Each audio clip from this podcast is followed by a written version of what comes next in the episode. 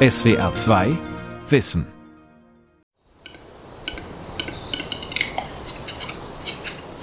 Wenn Sie die Chance haben, einen Auerhuhn draußen im Wald zu erleben, gerade wenn Sie auch die Chance haben, das Balzgeschehen von dieser Tierart zu verfolgen, dann zählt es sicherlich mit zu dem Spannendsten, was es in der Natur gibt. Ulrich Schrammel ist in Baden-Württemberg für die Bestandsüberwachung des Auerhuhns zuständig. Doch der heimische Großvogel aus der Gruppe der Raufußhühner ist akut vom Aussterben bedroht. Sein Lebensraum durch Massentourismus, Zersiedlung und Straßenbau zerschnitten und vielleicht auch durch Windräder im Wald. Windkraft ohne Vogelsterben. Geht das? Von Richard Fuchs. Damit Deutschland seine Klimaziele erreicht, fordern wissenschaftliche Gutachten eine Verdreifachung des jährlichen Windkraftausbaus. Und das möglichst schnell. Naturschützer sind besorgt, denn besonders geschützte Greifvögel könnten mit den Rotorblättern der Windräder kollidieren. Auerhühner könnten gestört werden.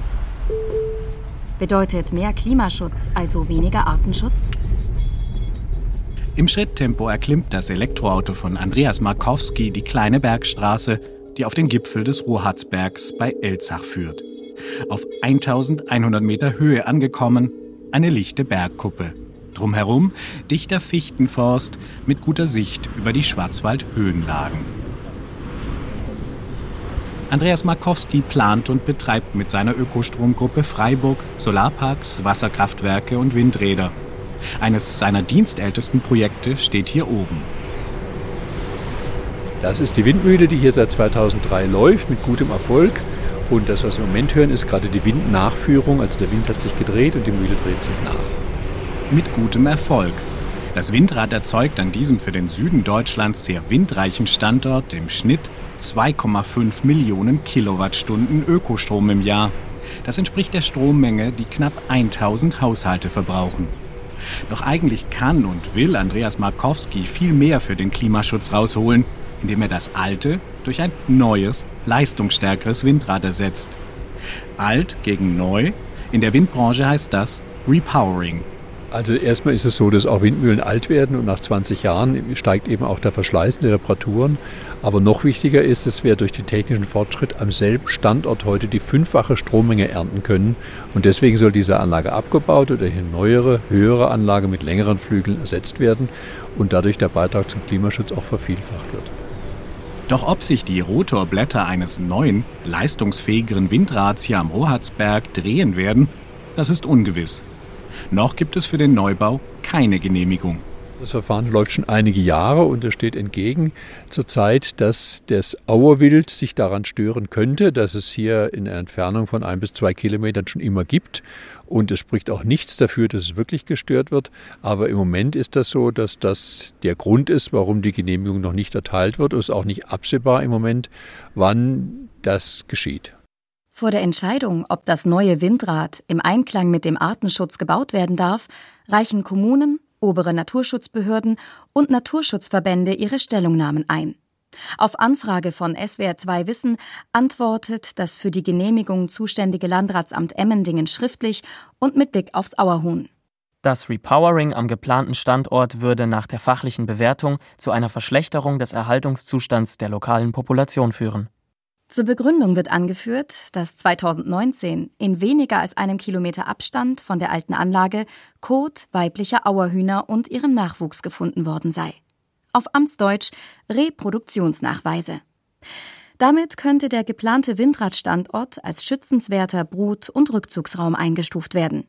Dabei könnten die Funde auch als Beleg dafür gesehen werden, dass der Windpark eben nicht schadet, was spricht dafür, was dagegen, dass ein Windrad ein Auerhuhn tatsächlich stört?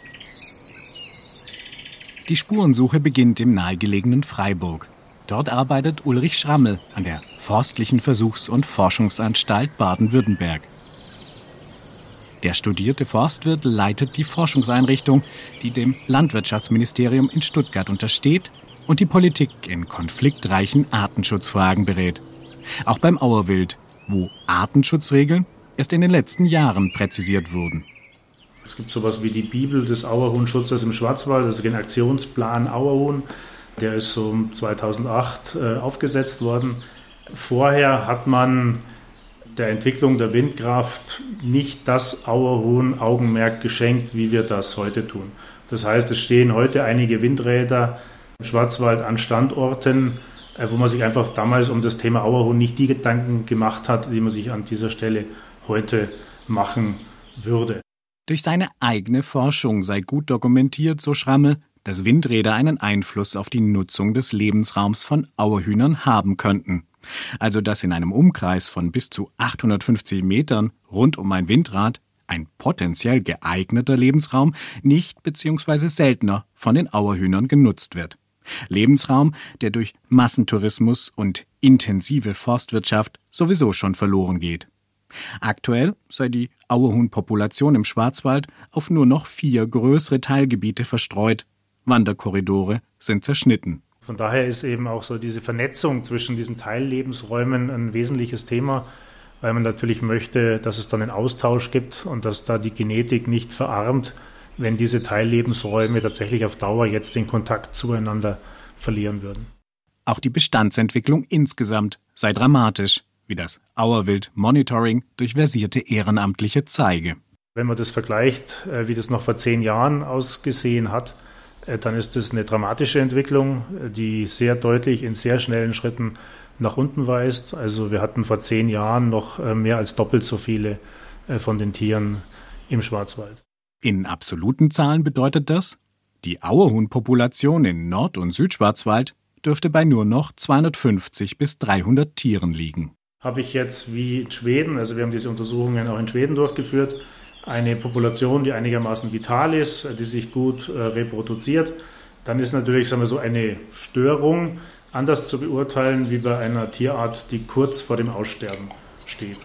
Gibt's Auerwild also bald nur noch ausgestopft an der Wirtshauswand, wo balzende Hähne mit weit gefächertem Rad und markantem schwarz-grün-braunem Gefieder und rotem Augenstreif unfreiwillig posieren und von früher erzählen?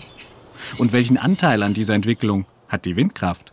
Dieses Polarisieren äh, zu sagen, Windkraft oder Auerhuhn ist sicherlich nicht das, äh, was uns aus den Problemen herausführt. Also natürlich muss es ein Und sein und muss um das Und äh, gerungen werden und muss um die guten Wege gerungen werden. Auerhuhnforscher Schrammel möchte Windmüller sensibilisieren, bei der Standortsuche das Vorkommen des Auerhuhns zu berücksichtigen. In mehr als der Hälfte der Fläche des Schwarzwalds spiele das Auerhuhn gar keine Rolle. Und in den zahlreichen grauen Bereichen der Landkarte, wo Auerhühner lebten, es sich aber um keine sensible Kernzone der geschützten Art handle, da könnten Windräder genehmigungsfähig sein, wenn Schutzmaßnahmen ergriffen oder Lebensräume fürs Auerhuhn an anderer Stelle aufgewertet werden. Schrammels Credo, die Balance zwischen Eingriff und Ausgleich muss stimmen. Doch wie viel Zeit bleibt für dieses faire Ringen zwischen Arten und Klimaschutz? Das von der Denkfabrik Agora Energiewende publizierte Gutachten mit dem Titel Klimaschutz Sofortprogramm geht davon aus, dass der jährliche Windkraftausbau an Land bis 2030 glatt verdreifacht werden muss, um die deutschen Klimaziele und das Ziel der Klimaneutralität bis 2045 erreichen zu können. Andere Studien und Prognosen stützen diesen Befund. Da der Ausbau der Windenergie in Deutschland seit 2018 eingebrochen ist, rückt das Ziel in weite Ferne.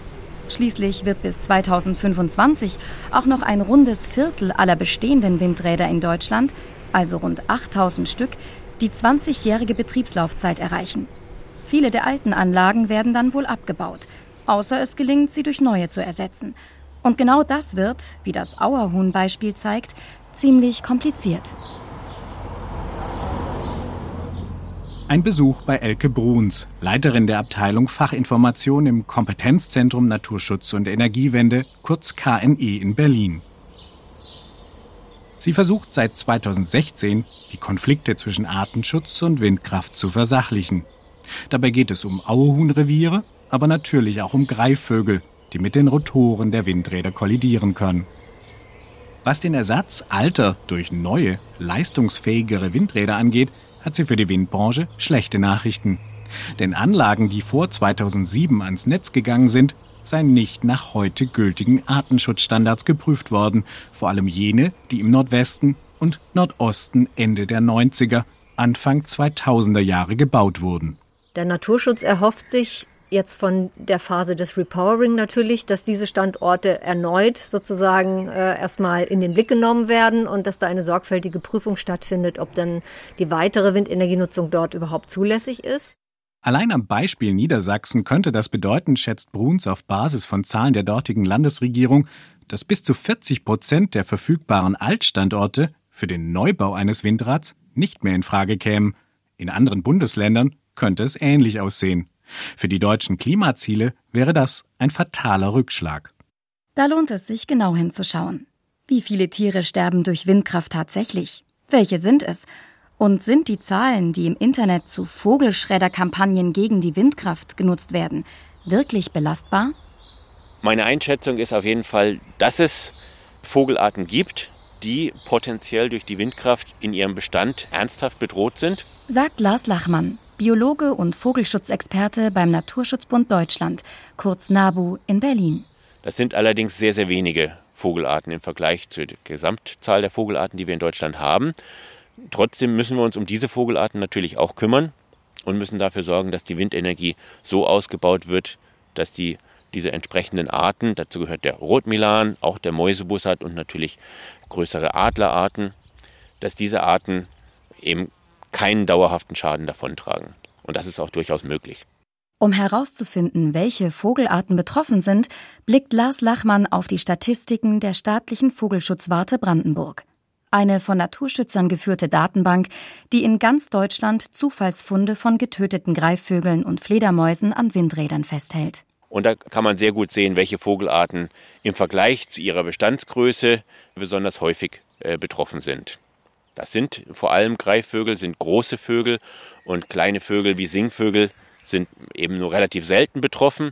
Die Umweltminister der Länder haben sich auf eine Liste mit insgesamt zwölf windkraftsensiblen Vogel- und Tierarten verständigt. Allerdings nur in einem Fall sei bislang systematisch nach Vogelschlagopfern rund um Windräder gesucht worden, sagt Lachmann.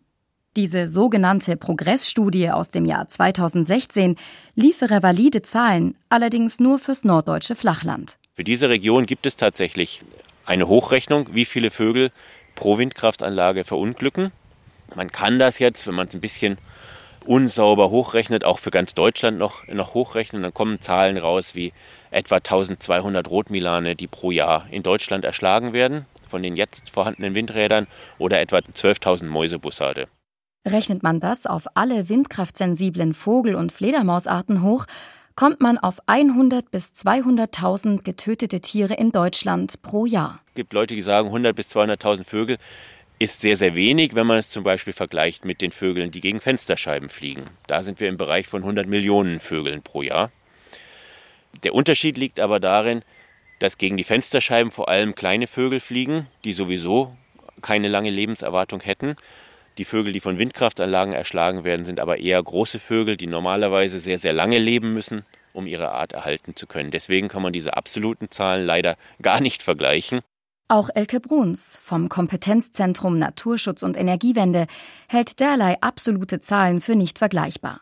Sie geht aber noch einen Schritt weiter und hält die gesamte Vorgehensweise, also die Suche nach getöteten Einzeltieren, für die falsche Methode.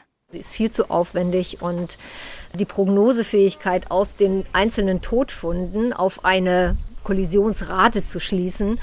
Also die Prognosefähigkeit ist immer noch sehr eingeschränkt. Und ich denke, dass es vielversprechend sein könnte, jetzt auch automatische Überwachungssysteme einzusetzen, entweder Kamerasysteme oder auch äh, Infrarot-Wärmebildkameras, die an den Windenergieanlagen angebracht dann Kollisionen registrieren könnten. Das wäre eigentlich aus meiner Sicht ein Ansatz, mit dem man in kürzerer Zeit zu hochrechenbaren Zahlen kommen könnte. Dass es in Deutschland an einer verlässlichen Datenbasis zu getöteten Greifvögeln mangele, liege auch daran, dass ausgerechnet das Greifvogelmonitoring nicht staatlich finanziert worden sei. Deshalb sei es chronisch unterfinanziert und so letztlich kaum aussagekräftig. Weder kann die Windenergieseite belegen, dass die Kollisionszahlen niedrig sind, noch kann die Naturschutzseite tatsächlich empirisch belastbar belegen, wie hoch die Kollisionszahlen tatsächlich sind. Doch wie umgehen mit diesem Missstand? Kann Technik helfen? Derzeit sind eine Reihe von technischen Vogelschutzsystemen in der Entwicklung und erfahren bei Windmüllern wie Artenschützern gleichermaßen viel Aufmerksamkeit. Denn intelligente Kamera- und Radarsysteme könnten beim Monitoring helfen und gleichzeitig aktiv Vogelschlag verhindern. Bleibt nur die Frage, wie zuverlässig sind sie? Ein stürmischer Dienstagmorgen vor den Toren der 3500 Einwohnergemeinde Plate in Mecklenburg-Vorpommern, unweit von Schwerin. Wo sonst Trecker die Äcker pflügen, herrscht Baubetrieb. Auf einer Zufahrtsstraße steht ein weißer Schiffscontainer. Montagecrews verkabeln darin ein Computersystem. Daneben ragt ein Stahlmast in die Höhe, verankert in einem provisorischen Fundament. Mit vor Ort Maria Rode. Sie betreut den Aufbau des neuen Vogelschutzsystems und auch den anschließenden Testbetrieb. Also wenn man sich hier dem System nähert, dann sieht man von weitem schon mal den 10 Meter hohen Turm. Ähm, obendrauf befindet sich das Kamerasystem, das aus den zwei einzelnen Systemen besteht. Rode arbeitet für einen mittelständischen Hamburger Projektentwickler. Der will im Auftrag eines amerikanischen Herstellers das Kamerasystem Identified als technische Lösung für den Vogelschutz in den deutschen Markt einführen. Also man sieht einmal die acht Weitwinkelkameras, die unten so kreisförmig angeordnet sind. Die sind dazu da, den Luftraum permanent zu überwachen, 360 Grad. Und obendrauf sitzt nochmal eine Stereokamera und die ist frei beweglich und kann dann, wenn die acht Weitwinkelkameras einen Vogel entdecken, ähm, sich auf diesen ausrichten, an den Vogel heranzoomen und die ist dann dafür verantwortlich, auch die Art zu bestimmen. Also die kann tatsächlich dann unterscheiden, ist das ein Rotmilan oder ein Seeadler oder ein anderer Vogel. Ablaufen tut es, indem die obere Kamera, die super scharf hinguckt, dann so eine Art Bilderabgleich macht. Wie sehen die Flügel aus? Genau, also die zoomt quasi an den Vogel heran und macht dann äh, mit einer Frequenz von 10 Hertz Fotos.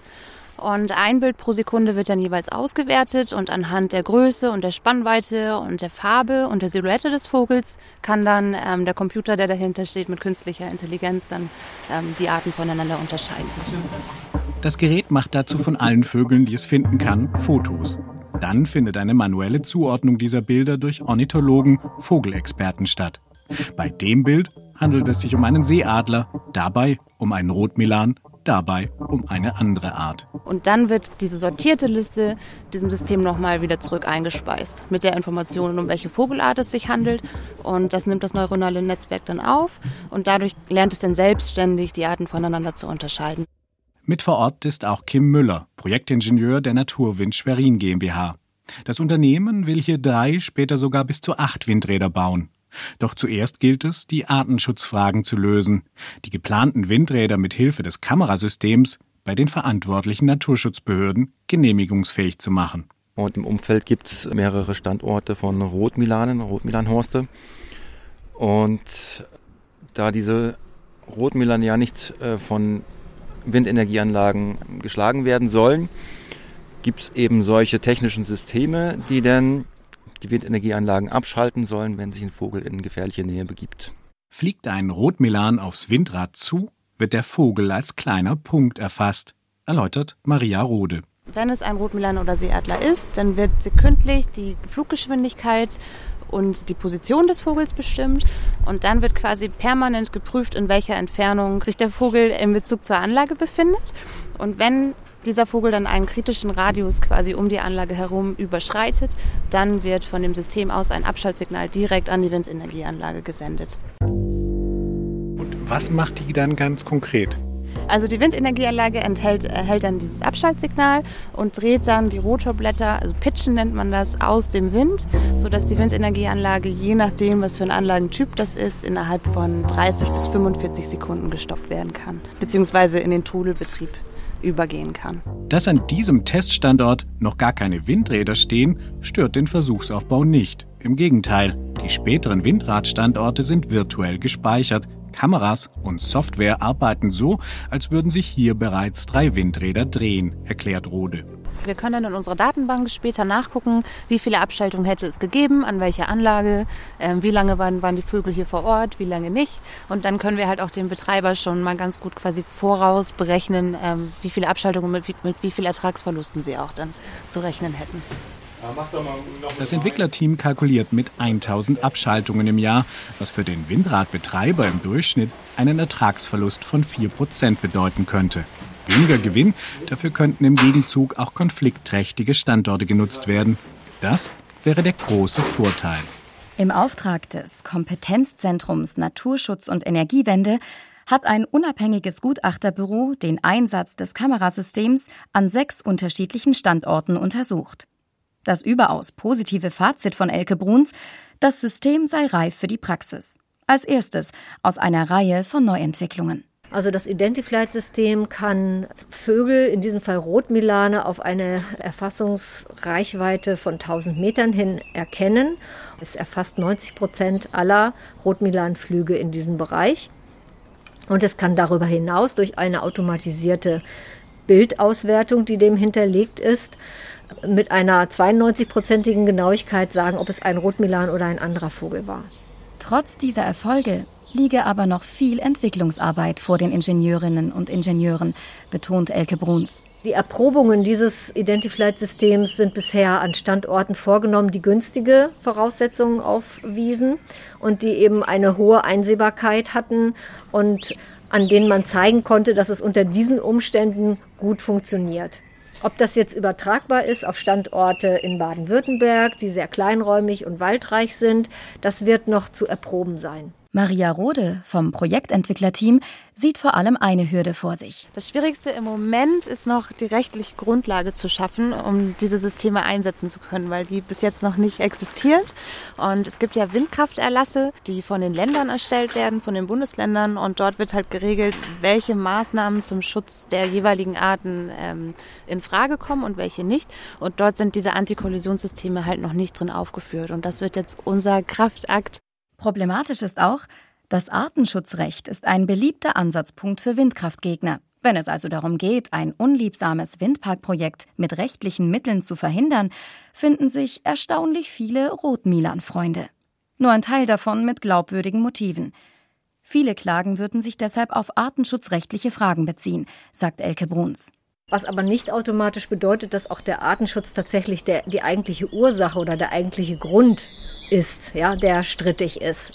Es erscheint aber, dass eben aufgrund der vielfältigen Auslegungsmöglichkeiten und der oftmals unscharfen Rechtslage es das beste Einfallstor ist, um Anfechtungen erfolgreich durchbringen zu können. An rechtlichen Unsicherheiten, Problemen und Missverständnissen mangelt es im Verhältnis Artenschutz und Windkraft nicht.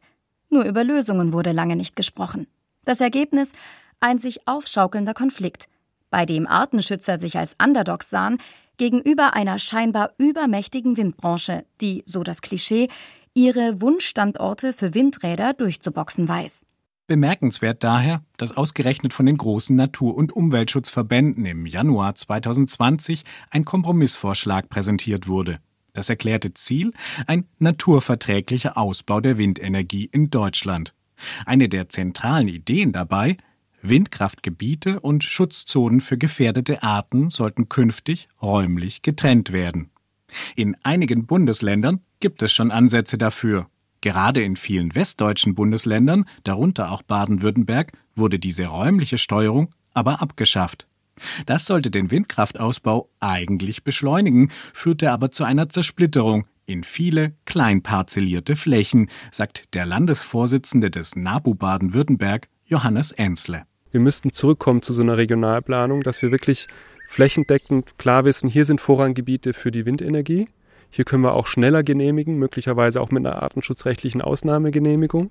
Und gleichzeitig haben wir Tabuflächen, wo wir eben keine Windenergie bauen, wo wir den, den Konflikt auch gar nicht erst haben und wo wir gezielt windkraftsensible Fledermausarten und Vogelarten unterstützen, damit sich deren Populationen gut entwickeln, damit dann der einzelne Rotmilan oder die einzelne Fledermaus, die an einem, an einem Windrad zu Schaden kommt, eben nicht so schwer ins Gewicht fällt.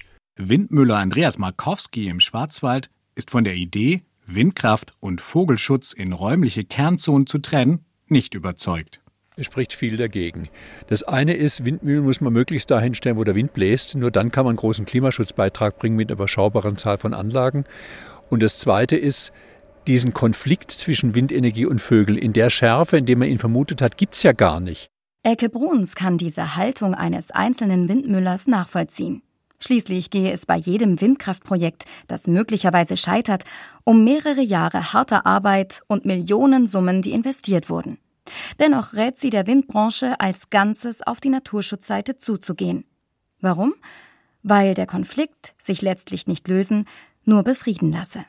Ich denke, also so etwas wie einen naturverträglichen Windenergieausbau gibt es nicht wirklich. Wir haben beim Windenergieausbau eigentlich die Situation, dass wir nur Schadensbegrenzung betreiben können. Wir können äh, die Windenergie auf konfliktarme Standorte lenken und wir können, wenn dann die Anlagen gebaut werden, mit äh, Schutzmaßnahmen, mit Vermeidungsmaßnahmen dafür sorgen, dass wir möglichst wenig Beeinträchtigungen anrichten, wenig, den Arten möglichst wenig schaden.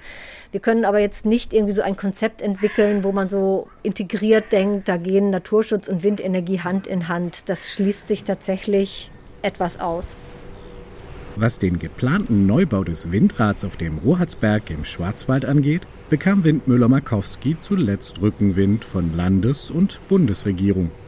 Die Ampelkoalition kündigte im April 2022 in ihrem Eckpunktepapier zum naturverträglichen Ausbau der Windkraft an Land an, Repowering-Projekte deutlich zu vereinfachen.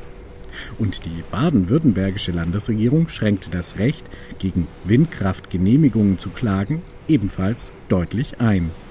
Ob beides bedeutet, dass die Artenschutzbedenken am Rohatzberg vom Tisch sind, ist aber noch unklar. Andreas Markowski blickt voraus. Also es ist natürlich so, dass solche Standorte auch Symbolcharakter haben und das wäre ein klarer Rückschritt. Und wir haben in Baden-Württemberg eine verheerende Genehmigungssituation. Zwölf Anlagen im Jahr, nicht pro Landkreis, sondern fürs ganze Land hatten wir letztes Jahr. Und deswegen ist es wichtig, dass es gelingt. Es ist auch wichtig, weil natürlich, wenn die, es nicht gelingt, die jetzige Anlage weiterläuft, immer wieder repariert wird, noch jahrzehntelang laufen wird. Und das ist für niemanden besser. Es ist nur schlechter, weil weniger Strom rauskommt. Sicher ist, Echten Klimaschutz kann es in Deutschland nur geben, wenn ein deutlich schnellerer Ausbau von Wind- und Solarenergie in Deutschland gelingt. Bei der Windkraft erfordert das, neue Wege beim aktiven Vogelschutz zu gehen, Lösungen zu suchen, statt es sich in fest eingeübter Freund-Feind-Rhetorik bequem zu machen. Dann können alle diesen Ruf einfach nur genießen. SWR 2 Wissen Windkraft ohne Vogelsterben. Autor und Sprecher Richard Fuchs. Redaktion Dirk Asendorf. Regie Günther Maurer. Ein aktualisierter Beitrag aus dem Jahr 2021. SWR 2 Wissen. Manuskripte und weiterführende Informationen zu unserem Podcast und den einzelnen Folgen gibt es unter swr2wissen.de.